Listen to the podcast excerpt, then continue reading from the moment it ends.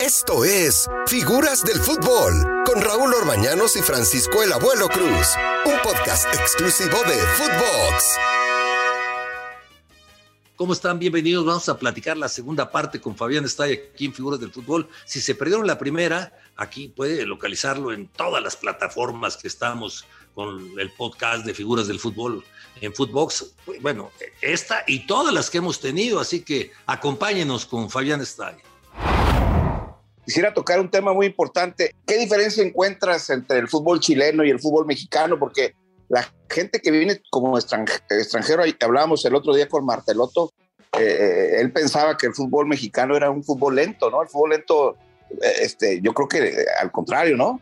No, completamente al contrario. Yo creo que está tal vez a la par o mejor que, que lo que es cancha, lo que es cancha, dentro de la cancha, lo que es jugar en México es muy complicado. Tienes que estar muy bien físicamente, tienes que entender perfectamente dónde estás, que te van a exigir hoy, me parece que hay más facilidades dentro de todo para el extranjero que te hacen ya contrato por tres años, pero en nuestros tiempos eran, te hacían contrato por seis meses y si no venía otro y, por ahí te congelaban, entonces el fútbol era muy especial, había una competencia muy importante y eran cuatro o cinco extranjeros y la gran mayoría, por lo menos en nuestra época, era muy importante porque eh, en todos los equipos había un seleccionado ya fuera de Venezuela, de Bolivia, de Ecuador, de Paraguay, de Chile, Argentina, para qué decir, uruguayos, y era muy competitivo en los años 90. Yo creo que por ahí eh, la, la, liga chilena en esos años 90, en donde salieron grandes generaciones, grandes jugadores en todos lados, tal vez pudo igualar en cierta manera, pero después, que ya que estás acá,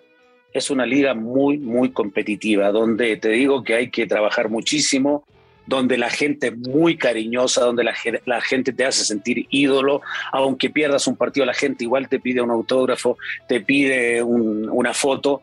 En Chile el otro día, la U de Chile perdió un partido, lleva tres o cuatro partidos y la gente invadió la cancha. Ah, intentó agredir a, intentó agredir a tres o cuatro jugadores. O sea, ya es un fanatismo eh, mal enfocado, por decirlo de esa manera, ¿no?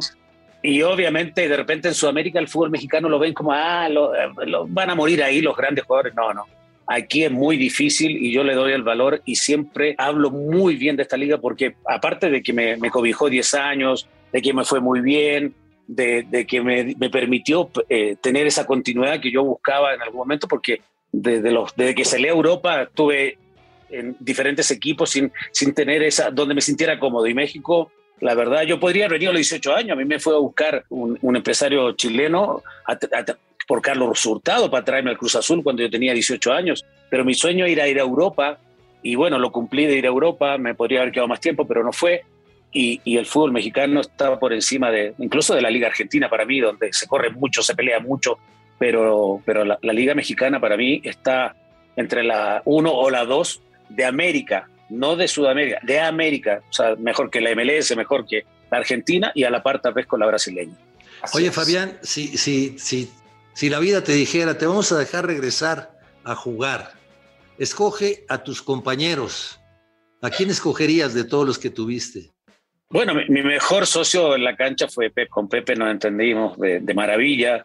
Eh, en un momento el zurdo nos quería limpiar a los dos. Sí, me acuerdo. y, le dijo, y le dijo a Valentín, si no se van ellos, me voy yo. Y Valentín y don Nemesio le dijeron, bueno, váyase usted.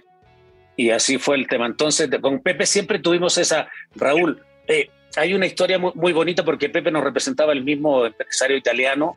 Cuando yo voy a Europa, Pepe se regresa a Chile, a la Católica, donde yo jugaba. Entonces hubo como ahí un intercambio, no sé si fue préstamo, no sé qué cosa, pero, pero siempre yo llegué al departamento de Pepe, incluso en el prólogo de su libro yo le escribo a Pepe ahí lo mismo que le decía a usted, ¿no? Pepe, le ganamos a la vida, le ganaste a la vida, e, eres un ganador, eres un campeón, soportaste estar un año y medio sin volver.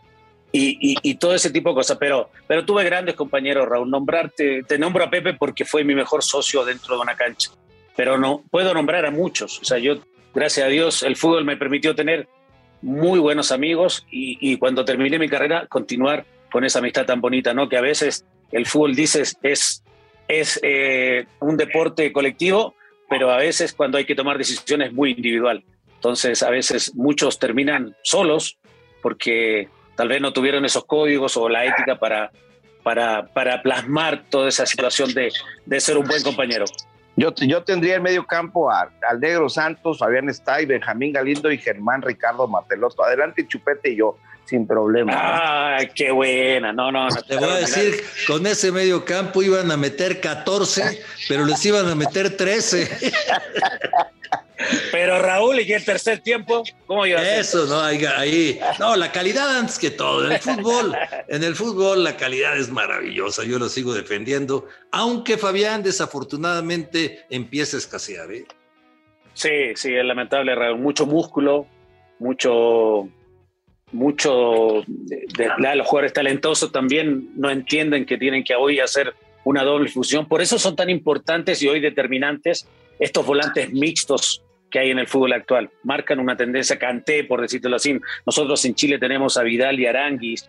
Aquí se tiene a Álvarez, que, está, eh, él es más contención, pero lo puede hacer eh, eh, Guardado, lo puede hacer Herrera. O sea, los volantes mixtos hoy cumplen una función muy importante. Ya los creativos están dentro, pero tienen que tirarse de repente a los costados. Neymar se tira a un costado, Messi se tira a un costado, James también cuando jugaba por Colombia se tira a un costado, por nombrarte algunos. Modric también entendió que puede jugar como volante mixto de, cara a la portería, no recibiendo de espalda. Entonces, bueno, hay, hay, el, fútbol ha cambiado, ha evolucionado, pero se ha perdido talento, Raúl. Se ha perdido mucho talento. Tocaste un tema muy medular, mi querido Raúl. Ese es un tema de cultura, de trabajo yo he visto últimamente, Fabián, los trabajos en fuerzas básicas y ves los equipos eh, de inferiores que juegan a dos toques, le quitas al jugador esa capacidad de improvisar. Y hoy, y hoy, día buscas más lo físico que el talento, ¿no? El talento ha pasado a segundo plano, es mi opinión. Para despedirnos, Fabián, ¿quién va a ser campeón para ti? ¿Quién va a ser campeón? Uy, buena pregunta. Hasta hace una semana yo pensaba que América estaba muy sólido tuvo una semana complicada, perdiendo dos partidos, pero tampoco lo descarto. Yo creo que, que América va, va, a recomponer el camino y guste o no guste, creo que puede llegar a ser campeón. Fabián, pues un abrazote, muchísimas gracias. Un placer, abuelo, haber platicado con Fabián. Gracias, gracias Fabián, que Dios te siga bendiciendo y espero que nos veamos pronto. Así será, mi querido abuelo, un fuerte abrazo. Raúl también, con admiración, con respeto. Gracias por todo, la verdad eres un maestro abuelito, ya nos veremos, nos, comeremos una carnecita por ahí y un buen vino tinto, de donde usted quiera. Chileno, argentino, mexicano también. Me, gusta el vale. Sal y vale. Gracias, Fabián. Abuelo, un abrazo, nos vemos. Un abrazo. Estamos en contacto, abuelo. Socio, un abrazo, bendiciones. Sal y vale, sal y vale. Esto fue Figuras del Fútbol aquí en Footbox. Esto fue Figuras del Fútbol con Raúl Orbañanos y Francisco Javier el Abuelo Cruz, podcast exclusivo de Footbox.